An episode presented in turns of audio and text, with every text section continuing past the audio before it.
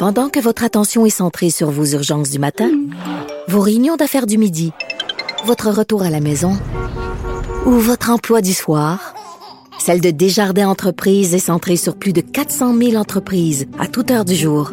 Grâce à notre connaissance des secteurs d'activité et à notre accompagnement spécialisé, nous aidons les entrepreneurs à relever chaque défi pour qu'ils puissent rester centrés sur ce qui compte, le développement de leur entreprise.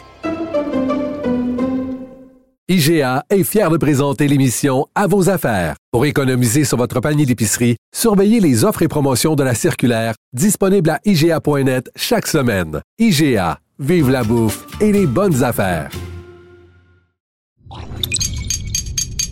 Cube Radio. Cher public, nous vous invitons à prendre place confortablement et à fermer la sonnerie de votre téléphone cellulaire. En cas d'incident, veuillez repérer les sorties de secours les plus près de vous. Bon divertissement. Un, deux, un, deux. OK, c'est bon, on peut y aller. Sophie Durocher. Elle met en scène les arts, la culture et la société pour vous offrir la meilleure représentation radio. Sophie Durocher. Tout un spectacle radiophonique.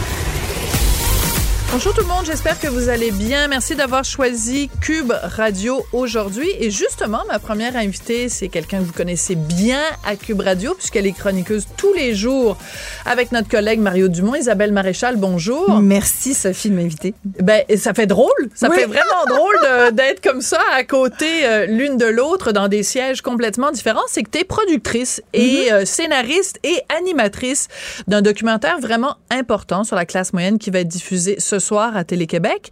Et notre collègue Tristan a eu une idée d'intro musicale. Alors, juste pour Arrête! toi, Isabelle, On y va. les Cowboys fringants. Ah oui. Je suis un bon contribuable, donne la moitié de ma paye. Mon toi bon, pourquoi je suis pas capable de gagner mes pièces au soleil? Moi, je porte mon paye à bout de bras, tout ça pour des mauvais services. Pis c'est chez nous qui pète de toc, on a plus d'argent dans le calice. J'ai pris à la gorge pas d'oxygène, je suis dans la classe moyenne. Je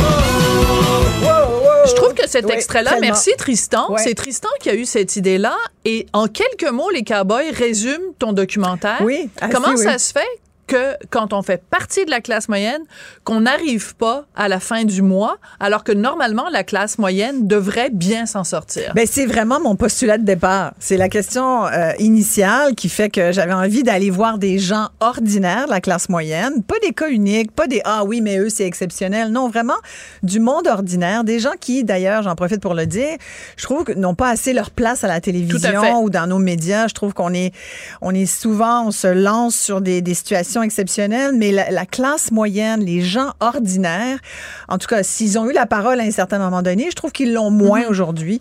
Et, et, et c'est une classe, on dit une, mais je devrais me corriger puis dire des, parce que dans le documentaire, ce que j'ai appris, entre autres, c'est qu'on pouvait pas dire la classe moyenne. C'est vraiment un groupe qui est tout sauf homogène. Il y a au moins trois sous-classes à cette grande classe moyenne qui comprend la moitié du Québec. C'est beaucoup de monde. Euh, C'est pour ça que je l'appelle la majorité silencieuse, parce que c'est des gens qui sont tellement occupés à travailler, à faire d'autres choses que se préoccuper Oui. des enjeux. C'est nous, eux qui notre vont sur les médias sociaux, puis c'est pas Non. eux qui manifestent. Non, ils eux, travaillent, ils se lèvent tôt le ils s'occupent matin, de leurs enfants. ils amènent leurs enfants en garderie, ils vont travailler, Ouais. ils pensent au lunch du lendemain, ils vont faire l'épicerie vite. Tu sais, c'est des gens qui, à un moment donné, on voit dans le documentaire, dit, mais on est, on est un peu tanné de courir Oui. comme le petit hamster dans la machine. Puis c'est vrai qu'il y a un moment, t'as as envie de dire, c'était dans mon party de filles, là, avec euh, Geneviève qui dit, j'ai-tu le droit, moi, de mettre 2000 pièces dans ma face avec des injections pour me faire plaisir? Tu sais, la notion de plaisir Mm-hmm. est-elle un, un luxe pour la classe moyenne ou est-ce qu'on a le droit de rêver, d'avoir des aspirations, alors que tout nous incite à en avoir des rêves qu'on peut même pas se payer? Mm-hmm. Alors, c'est- c'est toutes ces questions-là. Puis je voulais faire une espèce de, euh, de, de tour du Québec et, et Oui, d'aller voir des gens un peu promené. partout. Oui, c'est ça qui est intéressant, c'est que tu as des gens euh, très urbains, Oui. tu as des gens qui ont fait le choix d'aller à la campagne, tu as des gens qui n'ont pas fait le choix. C'est la situation qui les a forcés Ouais. à déménager parce qu'ils avaient juste pas les moyens de vivre, euh, de vivre en ville. Ouais. Mais ce que je trouve intéressant, c'est que euh, dans tes, les gens qui sont très différents, il y en a en effet à qui on pourrait reprocher pas, pas une question de jugement, mais à qui on pourrait dire, ben, vous avez de la difficulté à arriver à la fin du mois, mais regardez, c'est quoi vos postes de dépenses? Puis il y en a d'autres, non, ils arrivent pas à la fin du mois et ils ont fait tous les efforts possibles. Et ça, j'avoue que je respecte ça dans ton documentaire, qu'on voit tout ça, toute cette diversité-là? Parce que les Québécois sont pas tous sur le même modèle. Non, non, pas du tout. Et ils ont tous des situations différentes. C'est pour ça que dans mon documentaire, tu as peut-être remarqué, il n'y a pas énormément de chiffres parce que je trouve que ça perd les gens. Puis il y a tellement, tu sais, on- calcule souvent la classe moyenne selon le revenu, Oui. mais c'est pas une erreur, c'est un facteur. Mais il y a tellement d'autres facteurs parce que ta situation est personnelle à toi. Ah oui. Si tu as des enfants malades, ben c'est des coûts supplémentaires. Si tu t'occupes de tes parents vieillissants, que tu es aidant naturel, que tu prends une journée, tu es obligé de prendre une journée de congé par semaine Mm. pour t'occuper de ou, ou- ou d'aller à l'hôpital ou au CHSLD ou, ou peu importe ta situation, mais il y a tout le- les gens vivent pas la même chose. Mm. Donc forcément, tout a un impact sur ton revenu ou aussi ce qui te reste dans ta poche. Oui. Et et- et il y a aussi ce qu'on voit, c'est ce que les, les Américains ont appellent le working poor, c'est-à-dire le, le- le pauvre travailleur qui est pas pauvre, qui devrait arriver parce qu'il fait partie de la classe moyenne, mais qui est rendu obligé d'aller demander de l'aide alimentaire d'urgence. Les banques alimentaires, Ouais. ça c'est absolument fascinant dans ton documentaire. Euh, des gens qui sont obligés même des- dans certains cas de prendre un deuxième emploi Ouais. parce qu'ils ont trop peur de ce qui pourrait arriver s'ils perdaient leur ou premier. parce qu'ils n'ont pas le choix. Ou même des gens dans ton documentaire qui disent ben nous ça va bien, on a une maison et tout ça, blablabla, on mange trois fois par jour, mais il faudrait pas que l'auto lâche. Non, parce exact. que si- il Ouais. suffit que l'auto lâche, puis là donc ils sont à un chèque de paye, Ouais. deux chèques de paye de pas la faillite, mais un- vraiment un gros dans problème. On va écouter un extrait de la bande-annonce, puis on va continuer à parler de ce documentaire sur la classe moyenne diffusé donc à Télé-Québec. Quand la nuit s'en Pendant vient. qu'ici, on se croit à l'abri des grands bouleversements sociaux qui enflamment la planète, j'ai eu envie d'aller à la rencontre de notre classe moyenne à nous. Est-ce que ça vous inquiète pour vos enfants? Moi, je suis très inquiète. J'ai vraiment peur de tout ce qui s'en vient pour eux. Est-ce que je veux continuer d'être le petit hamster qui, qui est comme ça, là? C'est ma maison ici, là, comme ça. Ça, c'est à peu près une demi-fenêtre. Moi, mon projet, c'est comme un oasis. L'oasis, là, il s'éloigne, il s'éloigne. La surenchère, les prix qui montent, euh, l'inflation. Alors, c'est intéressant parce que une des dames qu'on entend, c'est une dame dont on a quand même beaucoup entendu parler. Elle n'arrivait pas à ramasser des sous pour une mise de fonds pour une maison à Montréal. Et donc, elle a commencé à ramasser des canettes. Puis même en ramassant des canettes, elle arrive seulement à avoir le quart de sa mise de fonds. La crise du logement, c'est quand même le point le plus important, le plus grand défi pour la classe moyenne. Parce qu'il y, a- il y a deux postes plus importants pour les gens, c'est le logement et l'alimentation. Ça, ça, ça prend. Puis euh, le troisième, c'est le transport. Ça, c'est à peu près tout, tout, tout, tout l'argent qu'on fait va là, tu sais, en général. Alors, c'est sûr que le logement, avec la, la surenchère qu'on a connue euh, dans, dans le marché locatif et dans le marché de la propriété, les gens se retrouvent aujourd'hui, puis plus juste à Montréal, Sophie. là. Avant, Ah ouais? on disait, oh, c'est à Montréal. Mais Ah oui, non. dame à Mascouche, elle trouve Ouais, ça cher. écoute, je suis allée à Mascouche, j'ai pas Ben reconnu oui. Mascouche, ça faisait Ben une couple oui. d'années, je n'étais pas allée, j'ai dit voyons, Laval bis, là ça s'est tellement en- étendu. Oui. Euh, et puis, tu sais, on dit souvent tout est dans tout, mais c'est vrai, tu sais, on parle beaucoup des problèmes de GES, de climat, puis j'en parle dans mon documentaire parce que pour moi, c'est important d'avoir cette notion-là. Puis j'ai un, un expert qui dit le seul mur qu'on pourra pas repousser, c'est celui du, du climat, celui des changements climatiques. Et la classe moyenne est aux premières loges parce que c'est elle qui va être obligée de payer la facture de ces changements-là, que ça soit le 30% d'augmentation de nos primes d'assurance qu'on voit là, depuis les Ah oui, dernières années. épouvantable. Desjardins l'a dit il y a deux semaines. Puis Desjardins, c'est probablement la dernière à, à le faire. Mais il y en a d'autres. tu sais, Il y a, y a ça, il y a, y a tous les coûts d'assurance Mm. euh, automobile. Écoute, tout est en train d'imploser. Fait que je pense qu'il il fallait faire un constat, un peu une espèce de réveil pour les gens, puis aussi dire, c'est sûr que les modèles qu'on connaît, et qui incluent aussi la consommation, puis le vivre La à crédit. surconsommation. Ben, ces modèles-là, va falloir les remettre en question. Donc, ça, de- ça demande qu'on se remette un peu en question. Ça demande que nos choix, ben, on les, on les repèse, puis qu'on dise, bon, ben, est-ce que je garde ça? Est-ce que je... Puis après, tu peux décider que tu continues de consommer. Mais ça veut dire que ça te prendrait un autre job à ce moment-là. Oui, c'est ça. Puis tu le fais en connaissance de cause. Voilà. Alors moi, j'ai regardé ton documentaire que j'ai trouvé extrêmement intéressant. Puis je pense qu'on devrait tous le regarder pour justement prendre conscience de ça et se poser des questions à soi-même. J'ai une question pour toi qui va peut-être te paraître euh, champ gauche parce que c'est pas relié directement au documentaire, mais je me disais, tu parles avec plein de gens puis tout ça, puis je me disais, Est-ce que les jeunes dans nos écoles savent comment faire un budget, savent comment... Euh, tu sais, avant, on avait des cours d'économie familiale à l'école. On apprenait des choses simples comme, par exemple, quand tes souliers sont endommagés, tu les jettes pas à la poubelle, tu les amènes chez le cordonnier, tu Ouais. reprises tes chaussettes. Je sais que ça peut avoir l'air niaiseux, Non, mais pas du tout. faire un budget, Ouais. épargner, est-ce que on a cette littératie-là financière? On l'a pas. Est-ce que ça contribue pas en partie au problème? Oui, puis écoute, tu- tu- je suis tellement contente que tu parles de ça parce Bon. que mon prochain, là, puis je suis en train de faire le pitch euh, officiellement Ah, à Télé-Québec. Ouais. Tu sais, je pense que là, j'ai montré les parents, mais je pense, moi, je m'inquiète pour les enfants. Ben les oui. enfants de la classe moyenne qui sont pas outillés, comme tu viens de l'expliquer. Il, il va, il va leur arriver quoi demain? Parce qu'on est en train de leur pitcher nos dettes. 182% de taux d'endettement au Québec, c'est beaucoup C'est d'argent. beaucoup, puis ils n'ont pas la notion de l'argent. Non, puis tu sais quand ils dépensent beaucoup. Fait que je pense que oui, il faut le regarder le documentaire, puis il faut le regarder avec nos enfants. Faut pas avoir peur de parler d'argent avec nos enfants. Euh, tu sais en ce moment, il y a une espèce de débat sur le travail des enfants Ouais. euh, qui fait pas l'unanimité, mais qui est quand même symptomatique un peu de, de- du problème qu'on décrit depuis tout à l'heure. Il y a des moi j'ai rencontré des gens qui m'ont dit euh, des immigrants, mais pas que, qui m'ont dit ben moi mon enfant, il a 14 puis il nous aide.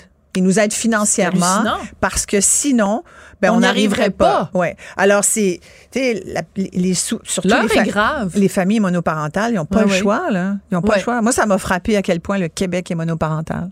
À Ah, quel ouais. point les gens, puis c'est sûr que t'es monoparental. C'est plus difficile. Puis Ben c'est souvent des femmes. Il y a des sûr. gars aussi, mais les gars, on dirait qu'ils y arrivent plus. Les femmes sont vraiment plus appauvries au moment Mm. de la séparation. Surtout que euh, littératie financière pour les jeunes, mais littératie financière pour, Pour les, femmes. femmes. Je vais en, en parler demain. Je reçois une dame qui a écrit Madame investie, là Ouais, où elle, elle investit. investit, ouais. Voilà. Euh, on est riche en pauvre, on est pauvre en riche Mm. au Québec. Euh, et la, la classe moyenne est située quelque part entre les deux, pas vraiment riche, pas vraiment pauvre, pas totalement. Euh, Qu'est-ce que tu souhaiterais voir? Mettons, tu dis tout à l'heure, ce serait important que les gens regardent le documentaire, ce serait important qu'ils le regardent avec leurs enfants. Ouais. Et après quoi? Qu'on Mais fasse que- quoi? Je- je pense qu'on en est rendu à un point où oui, il faut quand même. Le constat, c'est aussi. On a une responsabilité euh, personnelle par rapport à nos dépenses, mais je pense que comme membre de la société, on en a une aussi pour réfléchir à, euh, à ce qui s'en vient. Qu'est-ce qu'on veut pour l'avenir? Il y, a- il y a Christian Dubé là, qui est supposé nous présenter un plan. Ouais. Il a dit, entre guillemets, qu'il allait shaker tout le monde, que les colonnes du temple allaient être ébranlées, parce qu'il dit, ça prend, il faut complètement revoir le modèle de la santé. Il a raison. Mhm. Il a raison, puis c'est malheureusement dommage que ça arrive en 23. Ça fait 10 ans, 15 ans qu'on aurait dû arriver à cette conclusion-là. Euh, alors, je pense que c'est vrai que, puis je dis dans le documentaire, pendant qu'il se passe des grosses affaires ailleurs, nous, on fait semblant qu'on n'est pas concernés. Ben oui, tu, tu donnes l'exemple des gilets jaunes en France, Oui, ton pays de regarde la crise de la retraite. Ben là. voilà, la crise de la retraite. Donc, les, c'est, on n'est pas, nous, sous une petite cloche de Non. verre. On Ces problèmes-là peuvent nous arriver. En tout cas, un documentaire extrêmement important. Les moyens de la classe moyenne, un très bon titre, présenté donc ce soir à Télé-Québec euh, à 20h. Puis à Télé-Québec, il y a toujours des rediffusions. Donc, euh, Merci. excellent boulot, Madame la Merci productrice, l'animatrice, la scénariste, euh, tout, tout, tout. Ouais, Merci, merci, Isabelle. super fine. Merci beaucoup. Plaisir. Culture, tendance et société. Patrick Delisle-Crevier. Six moutons, neuf moineaux, huit marmottes, sept sapins, six canards, cinq fourbus, quatre chats et trois poussins, deux belettes et une souris. Souris. Et oui, la souris verte est décédée, la comédienne Louisette Dussault, qui est décédée mardi à l'âge de 82 ans. C'est de ça que tu veux nous parler? C'est d'elle que tu nous veux nous parler, Patrick Delisle-Crevier, journaliste culturel euh, au 7 jours. Qu'est-ce que ça évoque euh, pour toi comme souvenir? Parce que tu es quand même beaucoup plus jeune que moi. Donc, euh, Louisette Dussault, c'est qui pour toi? Moi, Louisette Dussault, c'est la souris verte. Ah oui, quand même. Ouais, j'avais une sœur, moi, qui était plus vieille que moi, de, de 15 ans. Fait, j'ai eu la chance quand même de grandir et de voir des images un peu euh, de ça. euh, et la souris verte. J'ai travaillé, moi, 10 ans à Radio-Canada et je suis un passionné. euh, J'ai même un projet de livre, Sophie, sur la boîte à surprise qui est Ah. sur ma, ma tablette euh, de projet et j'ai rencontré Louisette Dussault pour La souris verte et tout. Et pour moi, c'est un, c'est un personnage mythique de ces années-là. Euh, c'est une grande actrice, c'est une femme qui prenait la parole pour les femmes aussi et pour le Québec aussi, à l'époque où des gens, ne les femmes ne le faisaient pas tant de ça. Donc, pour moi, Louise Dussault, c'est une grande comédienne euh, que j'ai eu la chance de rencontrer grâce à mon métier à quelques reprises. Et moi, j'ai une affection particulière pour les gens de cette génération-là. Mhm. Ils ont comme une, une, une façon de voir les choses, euh, un- une façon en entrevue de d'être. On dirait que à, à cette époque-là, le, lien entre le journaliste et l'artiste était différent. Ah oui, comment comme ça? ça. Oui, Ben, comment? Il n'y avait pas tous les attachés de presse, les agents. Ah, je Euh, comprends. Moi, je n'ai pas connu cette époque-là, mais eux, ils l'ont. Louisette Dussault l'a tenu. Tu voulais parler à Louisette Dussault, tu l'avais chez elle. Hé, Louisette, parle-moi donc de ton nouveau projet. Il y avait une proximité. Oui, oui. Et on l'a encore avec les gens de cette génération-là, même avec des artistes de la musique et tout, qui sont encore de ce monde. Tu vois ce lien-là qui est encore là. Et ça, je le sens. Et à chaque fois que je rencontrais Louisette Dussault, c'était un peu comme ça. C'était une grande dame. Puis à l'époque où je travaillais à Radio-Canada, je la croisais souvent parce qu'il y avait, euh, il y avait une série. Et il faut le dire, c'est quand même la première grande vedette d'une émission quotidienne au Québec. Là. Parce qu'avant les districts 31, les Virginie, Mais oui. il y a eu Et elle mais oui. Elle était notre Marilyn, Louisette Dussault. Donc, c'est un grand morceau. Malheureusement, on, on la voyait plus depuis euh, quelques années. Si je me souviens bien, ses dernières apparitions datent du début des années 2000 dans Trauma et dans L'Auberge du Chien Noir. Oui, tout à fait. On la voyait plus beaucoup, mais c'est un personnage, la souris verte, qui n'est plus, qui s'en va. C'est c'est un gros morceau. là, Un gros euh, morceau. Alors, écoute, puisqu'on y va de souvenirs, ben moi, tu le sais, je suis née en France, je, je suis arrivée au Québec, j'avais 12 ans, mais mes parents euh, sont québécois, tous les deux. Et donc, euh, mes parents, euh, lors d'un voyage euh, au Canada, euh, au Québec, euh, avaient acheté un disque, parce qu'il y avait des disques dans ce temps-là, des vinyles, et ils avaient acheté un vinyle de, bon, j'imagine, la boîte à surprise, ou en tout cas, bref. Et donc, toute petite, euh, dans notre appartement parisien, je chantais euh, 10 machin gus, puis tout ça, tu vois, je me souviens plus des paroles, mais je me souviens de la fin, je me souviens de La souris verte. Et pour moi, c'était, et pour mes parents, c'était important d'avoir ce contact-là avec la culture québécoise, même si j'étais pas ici. Et quand j'ai été plus, plus vieille, évidemment, quand je suis venue euh, m'installer ici, ben pour moi, ça a été moment. Euh, Louisette Dussault a fait une pièce de théâtre absolument extraordinaire qui raconte un voyage en autobus d'une mère avec ses deux enfants qui était inspiré évidemment de sa vie elle parce qu'elle avait deux des jumelles.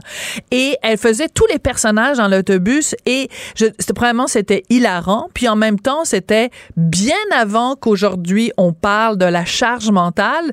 C'était tout ce qu'il y a dans la charge mentale d'une mère et ça a été une pièce très importante moment Ah oui, puis elle jouait tous les personnages. Oui. Et elle l'a joué pendant des. Moi, j'ai vu les. Je pense que j'ai vu ça au début des années 2000 et j'avais été complètement subjugué, marqué par, par ça.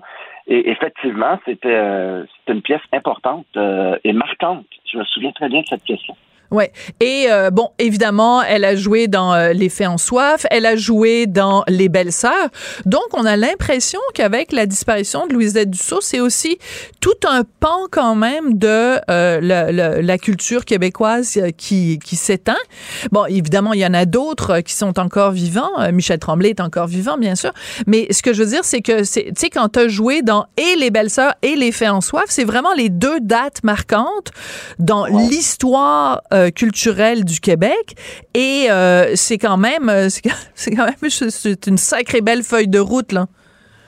Et rappelons, Sophie, dans Les Faits ont soif, elle jouait euh, Marie. le personnage de la Vierge Marie, puis, puis elle a eu par la suite, c'était inadmissible à cette époque-là pour certaines personnes de voir euh, une femme derrière la mère de Jésus, puis euh, elle a eu des menaces de mort et tout. On voulait pas euh, donner la parole à la Vierge Marie. Certaines personnes ne, ne voulaient pas entendre ça, et elle a eu des menaces de mort, euh, Louisette Dussault. Je me souviens, j'en avais parlé en entrevue avec elle plus tard dans une entrevue rétrospective sur sa carrière. C'est complètement fou quand tu, Ouais. quand, quand- quand tu dis cette femme-là a vécu ça. Et elle a effectivement été de la première lecture des Belles Sœurs, donc c'est pas rien non plus. Oui, tout Elle à a fait. tout vu et tout vécu, cette femme. Mais, tout vécu et c'est important parce que euh, les gens qui nous écoutent sont peut-être pas tous de la de la de la génération de Louisette Dussault ou de notre génération à toi et moi. Donc peut-être que les plus jeunes n'ont pas conscience de l'importance de ce que c'était les faits en soif. En 78 donc une pièce de, de. Denise Boucher. Et euh, écoute c'était présenté ici là sur Sainte-Catherine au, au théâtre du Nouveau Monde. Et il y avait des gens qui manifestaient devant le théâtre des gens très religieux parce qu'il faut se rappeler En 78, quand même, l'emprise de la, la religion catholique au Québec est pas euh, telle qu'il était dans les années 60, 50, 40, etc. Mais quand même, c'était encore présent. Et il y a des gens avec des crucifix qui allaient manifester devant le TNM parce qu'ils trouvaient ça épouvantable, justement, comme tu le disais, la représentation de la Vierge. Donc, quand on dit au Québec là qu'on on en a soupé de la religion puis qu'on veut être un Mhm. État laïque, je m'excuse de faire ce, ce long chemin-là, mais, mais c'est aussi grâce à des pièces comme euh, Les Faits en soif euh, dans lequel jouait Louisette Dussault, qu'on a réussi à briser euh, ce côté sacré de la religion au Québec. Tellement. Effectivement, Sophie, tu as tout à fait raison. Et levons donc notre chapeau à cette Louisette Dussault qui, euh, qui a eu une grande carrière. Je regardais un peu ce qu'elle a fait, même euh, au cinéma. Et de 13, Bonheur d'occasion, L'homme idéal, de noces, La brunante. À la télé, fou. elle a eu... Ouais, c'est assez fou. euh, c'est un personnage marquant. C'est une actrice marquante au Québec, là, Louisette Dussault. Moi, La souris verte, je l'ai pris ce matin encore et tout. Puis il semble que nos enfants auraient intérêt à écouter La souris verte. C'est un incontournable. Absolument. Ça bien quand même. Oui, ça vieillit, ça vieillit très bien. Et euh, ben écoute, ça nous rend, ça nous rend excessivement nostalgique. Hein? Tout ce qui, a, ce qui est lié à notre enfance, ça nous rappelle toutes sortes de souvenirs. C'est comme la Madeleine de Proust. Euh, merci beaucoup d'avoir euh, rendu ce bel hommage à Louisette Dussault. Patrick, c'est très gentil de ta part. Patrick de Crevier, donc journaliste culturel au 7 jours. Pendant que votre attention est centrée sur vos urgences du matin, vos réunions d'affaires du midi, votre retour à la maison ou votre emploi du soir, celle de Desjardins Entreprises est centrée sur plus de 400 000 entreprises à toute heure du jour. Grâce à notre connaissance des secteurs d'activité et à notre accompagnement spécialisé, nous aidons les entrepreneurs à relever chaque défi pour qu'ils puissent rester centrés sur ce qui compte, le développement de leur entreprise. IGA est fier de présenter l'émission À vos affaires. Pour économiser sur votre panier d'épicerie, surveillez les offres et promotions de la circulaire disponible à IGA.net chaque semaine. IGA, vive la bouffe et les bonnes affaires. Vous vous demandez si les plantes ressentent de la douleur? Ou encore, comment est-ce que les daltoniens voient le monde? Le balado en cinq minutes est pour vous. Explorez la science, l'actualité et l'histoire en un temps record. La Feu, en collaboration avec le gouvernement du Québec, est fière de propulser la série Balado en cinq minutes. Ne laissez pas les questions sans réponse plus longtemps. En cinq minutes, disponible sur l'application et le site cubradio.ca. Professeur Duduche. Avec elle, pas de retenue. La rencontre Nantelle du Rocher. Non, non, non, c'est pas une joke. Sophie Durocher. Duduche, elle va se défendre. Guy Nantel. Ben, c'est exactement ça qu'il faut faire. Un duo déstabilisant qui confronte les idées. C'est à s'arracher les cheveux sur la tête. La rencontre Nantel du Rocher. Ça va être quelque chose. Bon, Guy Nantel, je t'adore, tu le sais. Je suis ta fan numéro un. Et c'est toujours toi qui dis, bon, ben, pour la rencontre du Rocher Nantel, euh, on va parler de ci, on va parler de ça. Et aujourd'hui, je t'avoue que j'avais des réticences parce que tu veux parler de l'intersectionnalité. Et moi, je considère que quand ça a plus que, attends, il y a combien de syllabes? Intersectionnalité. Quand il y a sept syllabes dans un mot, on risque de perdre du monde. Alors, t'es mieux de rendre ça intéressant parce que sinon, du Dieu, ça va être fâché. Alors, vas-y, mon grand. Ouais, on va appeler ça la patente intersectionnelle. Ben, parce que c'est- la colonne vertébrale du wokisme. Vraiment, c'est là-dessus que le wokisme repose. Bon, D'accord, et explique. François Blanchet, qui est le chef du Bloc québécois, a dit récemment que l'intersectionnalité, c'est utilisé contre le Québec. OK? Ouais. Et moi, je suis pas d'accord avec lui. D'abord, c'est quoi l'intersectionnalité? Bon, On va commencer par ça. Ouais. C'est un concept sociologique qui, dans le fond, établit qu'une société, c'est pas un groupe qui est formé d'un nombre X d'individus, mais plutôt d'un nombre de sous-groupes qui comportent des individus qui, eux, sont regroupés selon le sexe, l'orientation sexuelle, notamment la religion, la couleur de peau, et que ces gens-là partageraient supposément la même réalité. Et là, en clair, selon moi, l'intersectionnalité, c'est une arme qui est utilisée contre toutes les sociétés blanches occidentales présentement, surtout anglo-saxonnes. Alors, par Ouais. conséquent, ça ne s'attaque pas aux Québécois. L'intersectionnalité s'attaque à toutes les formes de majorité, particulièrement la vilaine majorité blanche, mâle, hétérosexuelle, et elle nuit donc profondément à toute forme de cohésion sociale. C'est important de bien l'expliquer parce qu'il ne faut pas non plus tout ramener au fait que tout le monde haït le Québec. C'est quelque chose qui est plus répandu dans toutes les sociétés blanches occidentales. D'accord. Mais si tu permets, donc, si, si tu permets, faille qui elle est à la base de la démocratie, c'est parce que c'est la démocratie, c'est l'expression de la majorité. Euh, et, il faut évidemment une démocratie saine euh, que ça représente la majorité, mais qu'il y ait des contre-pouvoirs qui soient forts. Et c'est justement sur ce principe-là que, que les extrémistes d'intersectionnalité euh, ils parasitent ça en transformant le concept de contre-pouvoir fort en quasi-dictature des contre-pouvoirs au détriment de la majorité. Et c'est là-dessus que le Québec ne fait pas exception, mais on est partout pareil en Occident. D'accord. Donc, ce que tu dis, c'est que finalement, la, une certaine dictature des minorités, parce que pour donner un exemple des gens qui disent, euh, le, qui sont des, des qui, qui, favorisent une approche intersectionnelle, c'est qu'ils disent, par exemple, mettons, tu es une femme, euh, tu peux être victime de sexisme, mais si tu es une femme noire, tu vas être victime de sexisme et de racisme. Donc, on doit pouvoir t'allouer plus de ressources ou tenir compte de ça. Le problème, c'est que euh, ça fait en sorte que, par exemple, des gens vont dire, euh, vont s'attaquer à la loi 21 en disant, ben, euh, la, la loi 21 est plus euh, est plus dommageable pour les femmes musulmanes parce que euh, il y a plus de quand on parle de signes religieux, ça touche plus les femmes musulmanes parce que c'est euh, la seule religion où c'est les femmes qui sont qui portent un, un mhm. signe religieux. Donc on peut attaquer la loi 21 au nom de l'intersectionnalité. Exactement. Ben, voilà. Écoute, tu peux pas mieux le résumer que ça. C'est précisément ça. Puis moi je dis pas que les analyses sociologiques c'est inutile dans la vie, c'est très utile pour les statistiques, mais il y a deux problèmes fondamentaux avec cette espèce de concept-là. Le premier, c'est qu'il interprète toutes les formes de disproportion statistique comme une manifestation de discrimination de la majorité, alors qu'on l'a vu, tu sais, la semaine dernière, là, on parlait du droit des femmes, puis j'ai expliqué plusieurs causes qui oui, pourraient contribuer à ce qu'on appelle l'iniquité salariale des femmes, mais qui n'ont rien à voir avec la discrimination à la base. Fait que si tu t'attaques juste à la statistique, tu as l'impression qu'il y a une discrimination, mais tu sais, comme le refus de négocier les salaires ou on a parlé le fait que ils font les femmes font moins de temps supplémentaire ou qu'ils prennent leur retraite deux ans avant les hommes, ben c'est toutes des choses qui changent les statistiques. Même chose pour les disproportions des minorités dans la fonction publique québécoise, alors qu'il y a une énorme proportion de nouveaux arrivants qui s'établissent à Montréal puis qui n'ont pas une connaissance euh, du français suffisante et qui veulent travailler dans des emplois qui sont à Québec où il faut parler parfaitement français. Alors tu vois, genre deuxième problème que j'ai avec l'intersectionnalité, c'est que tout est établi en fonction du pouvoir des lobbies à influencer les médias. Bien sûr.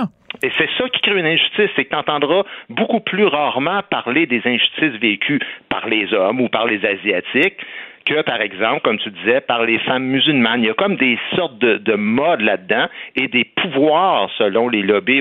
Alors, bref, les injustices, là, c'est comme s'il y avait des injustices plus injustes que d'autres selon les types d'intersectionnalité en fonction de qui est victime et non seulement de c'est quoi le geste.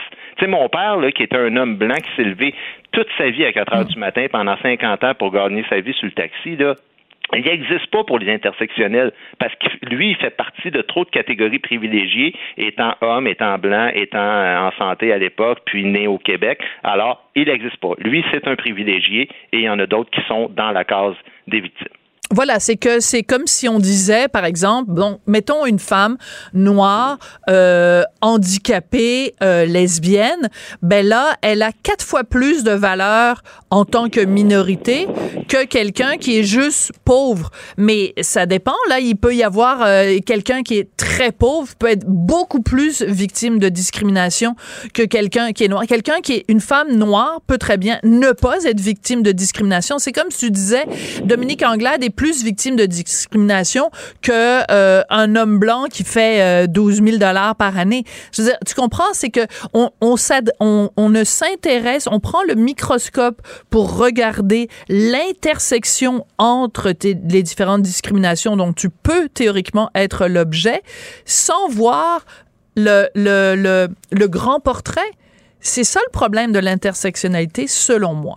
Ben oui, puis, puis, puis tu sais, un autre problème que j'ai, moi, avec ce concept-là, c'est que il nous fait croire que tout le monde partage, qui partage une condition partage la même situation et qui la vit de la même manière.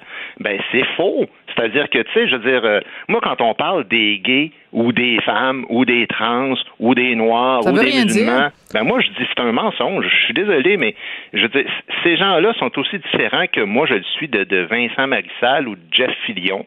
Puis même si on est tous des hommes blancs, hétéros du même âge, né au Québec, tu comprends ce que je veux dire? C'est que la vie est plus complexe que ça. Il y a plein de noirs dans la société qui disent publiquement qu'ils se font pas interpeller plus souvent que des blancs par la police. Il y a des musulmanes qui sont pour la loi 21. Il y a plein de gays puis de trans qui sont écœurés de des dirigeants trop euh, proclamés qui parlent en leur nom. Est-ce que c'est une raison pour s'arrêter là? Non, absolument pas.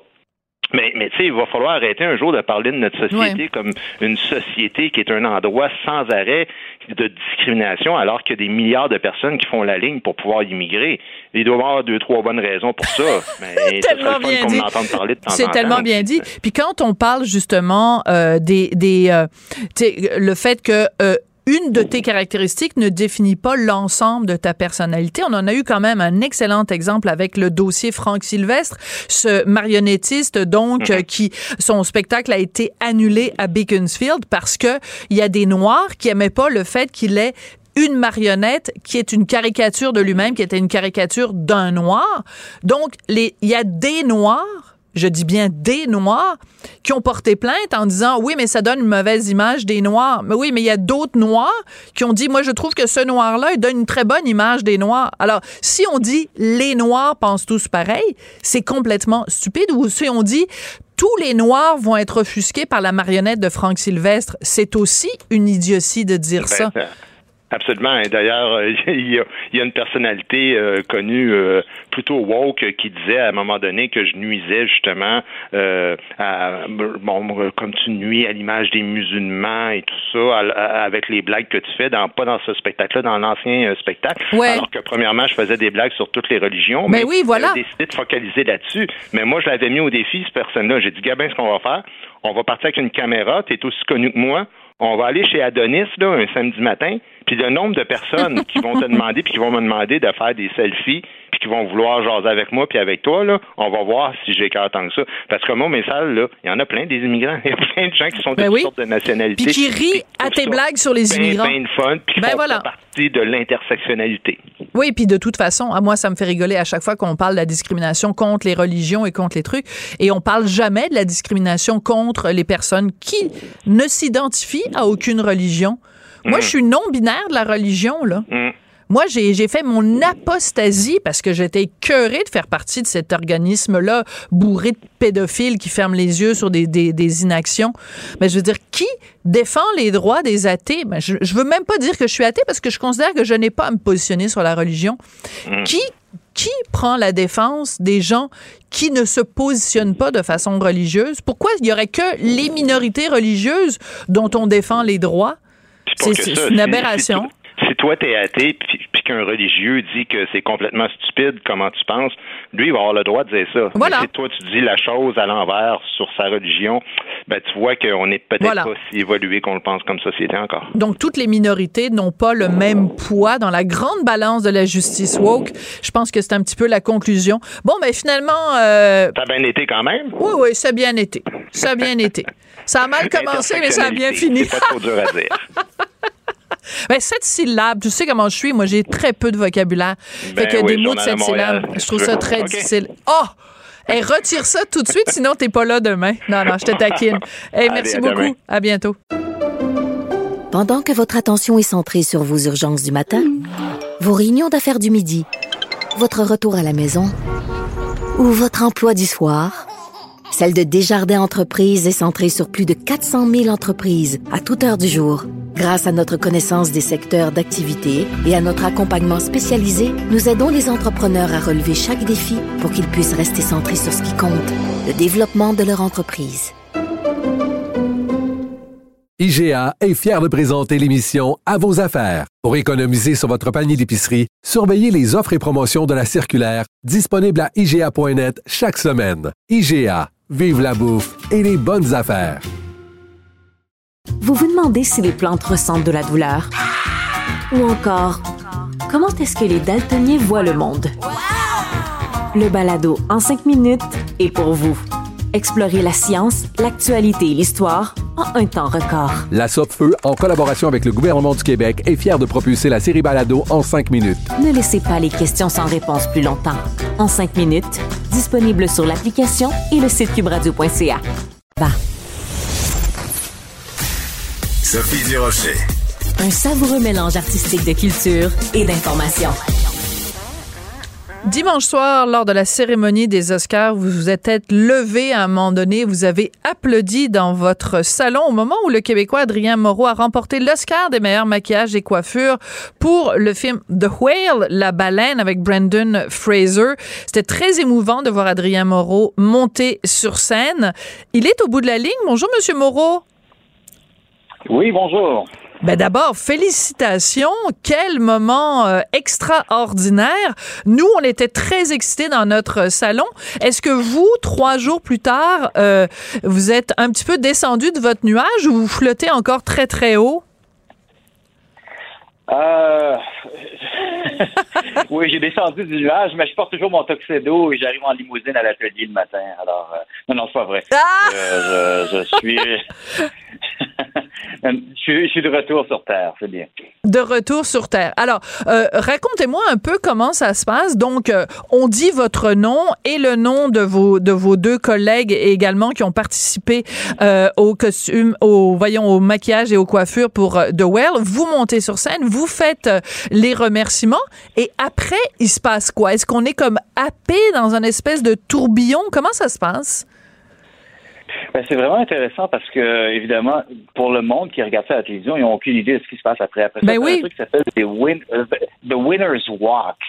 Ah, ouais. Ça, ça, ça, ça, dure comme quasiment une demi-heure où est-ce qu'ils t'emmènent d'une station à l'autre, où est-ce que le monde te prenne en photo. T'as des caméras qui tournent autour de toi. Ils t'emmènent dans une pièce avec plein de journalistes. Il doit y avoir comme 200 journalistes qui sont là. Euh, ils te font faire des, des trucs, signer des posters. Euh, ça arrête pas pendant une demi-heure de temps, puis après ça, ils te ramènent euh, sur le côté de, la, salle de spectacle, puis ils t'emmènent à ton siège, en fait. Donc, on manque. Moi, je pense avoir manqué peut-être la présentation de quatre ou cinq prix pendant que j'étais derrière.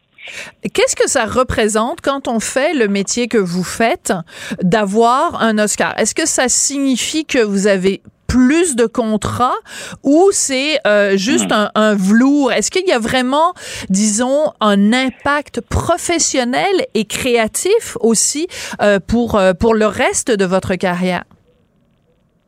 Ben, c'est difficile de dire deux jours plus tard ce qui va ce qui va en être dans quelques années, voir si ça va avoir eu un impact dessus. Par contre, un des gagnants, un des, des autres euh, participant qui était nommé avec moi. Euh, oui. Celui qui, était euh, Marc Coulier qui a fait Elvis. Lui, oui. c'est un gagnant de deux Oscars. Et il est venu me voir après pour me dire pour que, que tout allait changer maintenant. Alors, ah. selon lui, ça semble, ça a été le cas, du moins en Angleterre. Oui, bon, ben c'est quand même donc c'est quand même une bonne indication qu'en effet dans votre vie, dans votre carrière, il va y avoir euh, avant dimanche soir et après? Ça c'est sûr et certain. Euh, ce euh, cet Oscar là, vous l'avez eu pour vraiment un travail exceptionnel parce que vous avez littéralement avec vos collègues transformé Brandon Fraser. Euh, juste nous donner peut-être une idée de la, de la complexité que ça représentait de prendre Brandon Fraser qui bon, avait lui-même pris un petit peu de poids, mais pas suffisamment, et que vous deviez transformer en personne qui était obèse, morbide. Quel genre de défi ça représentait? Euh, ben, euh, il y a plein de filles. Juste pour spécifier, les deux personnes qui étaient avec moi sur le plateau n'ont pas participé au maquillage de Brandon Fraser. C'est le choix de l'académie. Les deux personnes que j'ai remerciées au tout début, c'est eux qui ont travaillé, qui ont appliqué le maquillage avec moi. Donc, Cathy C et Chris Gallagher. Ça aurait dû être, ça aurait dû être eux qui, qui étaient sur le, sur le podium avec moi. D'accord. Euh, euh, donc, ce que ça représente, ça représente, euh, ça, ça, en termes de défis, ça représente plein de défis techniques parce que, évidemment, le réalisateur, lui, voulait que notre, euh, notre maquillage soit non seulement euh, authentique en comparaison avec tout ce qui s'était fait dans le cinéma auparavant, euh, donc les Naughty Professor ou Shallow Al ou, ou Big Mama's House. Il voulait quelque chose qui soit tellement vrai que lorsque le monde voit Brandon à l'écran, se demande si euh, euh, s'il avait pris du poids pour, la, pour euh, le rôle tiens. Et, et aussi, pour aider à la performance de Brandon, il voulait que je fasse un costume qui soit aussi authentique dans le dans le poids du, du- des, des poitrages sur le corps. Ouais. Et, et, et, euh, ce que ça fait, c'est que les scènes où on le voit nu dans le film, euh, c'était, ça pesait près de 250 livres. Alors, Ouch! ça pose plein. Oui, effectivement, ça pose plein de problèmes, non seulement techniques, comment supporter ça, comment est-ce que la structure va supporter tout ce poids-là, mais aussi pour le comédien qui doit porter ça. Euh, c'était, on, l'emmenait de la, il pouvait pas marcher en fait avec avec euh, autant de poids que ça sur ses. Et alors, on l'emmenait de la salle de maquillage en chaise roulante sur le plateau, euh, directement au, au fauteuil dans lequel il s'assoyait. Euh, c'était toute euh, toute une aventure. Puis même, on peut imaginer pour aller aux toilettes, c'était aussi euh, quelque chose. Oui, excusez-moi, mais c'est vrai qu'il est mieux de faire son numéro 1 puis son numéro 2 avant parce que sinon après ça va être compliqué. Mais ça a l'air d'un détail, mais c'est extrêmement important ce que vous dites Adrien parce que c'est des choses en effet dont on doit tenir compte quand on fait ça parce qu'il portait quand même euh, euh, tout ça pendant des, des, des heures de tournage. Là, c'est des choses dont on doit tenir compte. Et en même temps ça doit l'aider aussi lui parce que euh, quand à un moment donné il tombe ou quand il a justement de la difficulté même ne serait-ce qu'à se soulever d'un fauteuil, ben ça l'aide lui dans son travail de comédien. Il vous a rendu hommage bien sûr de Brandon Fraser d'ailleurs. Ah, plusieurs fois. On est devenus bons, Oui. bons amis depuis le, depuis, depuis le tournage. là. évidemment, on avait une collaboration très étroite. Euh, je- J'étais tellement excité au moment où il a gagné. là. J'étais, je Ouais. pense que j'ai crié plus fort que tout le monde dans, dans l'auditorium. Ouais. Mais, mais c'est très touchant d'ailleurs parce que vous, vous étiez excité quand lui a gagné. Lui était excité aussi et très touché quand vous, vous avez gagné. Donc, on a l'impression que vous avez quand même été dans sa face, littéralement, là, pendant, euh, pendant euh, plusieurs, euh, plusieurs semaines. Bon, Adrien, Adrien Moreau, on, on entend parler de vous, évidemment, depuis que vous avez été mis en nomination et évidemment avec euh, ce, ce, ce gain-là, cet Oscar dimanche. Moi, j'aimerais qu'on vous qu'on apprenne à, mieux vous connaître euh, quand même. Vous êtes né à Montréal en 1970. À quel moment vous avez dit, ben moi, ce que je veux, c'est faire des maquillages au cinéma? À quel moment vous avez eu l'étincelle là, qui a tout déclenché? Je, je pense que j'ai eu, j'ai eu l'étincelle en 1970 lorsque je suis sorti. J'avais un pinceau dans les mains et euh, j'étais prêt pour ça. Non, non, mais non. Vous me faites une réponse à la Hugh mais- Grant, là. non, je vous taquine. Non, mais, sérieux, mais, mais- mais sérieusement, c'est- c'est c'est presque ça. Ouais. J'avais des parents qui étaient extrêmement compréhensifs, euh, qui me laissaient. Les, dans les années avant, le, avant les, les, les- la vidéocassette, euh, la- ma Bible, c'était l'horaire TV qui sortait le samedi. Dans, le- dans, dans la presse du samedi. Et je passais au peigne fin tous les films qui allaient passer euh, à la télévision pendant la semaine. Puis je, puis je soulignais tous les films d'horreur, j'entourais tous les films d'horreur. Mes parents étaient très compréhensifs et me laissaient regarder tout ça.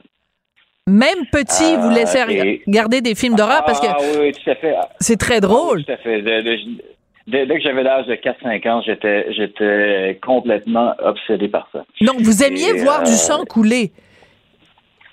Euh, Tout à, tout à fait. Mais du faux sang coulé. Oui, oui, on est d'accord. On est d'accord. Quand même, vous n'êtes pas un psychopathe, là, Adrien.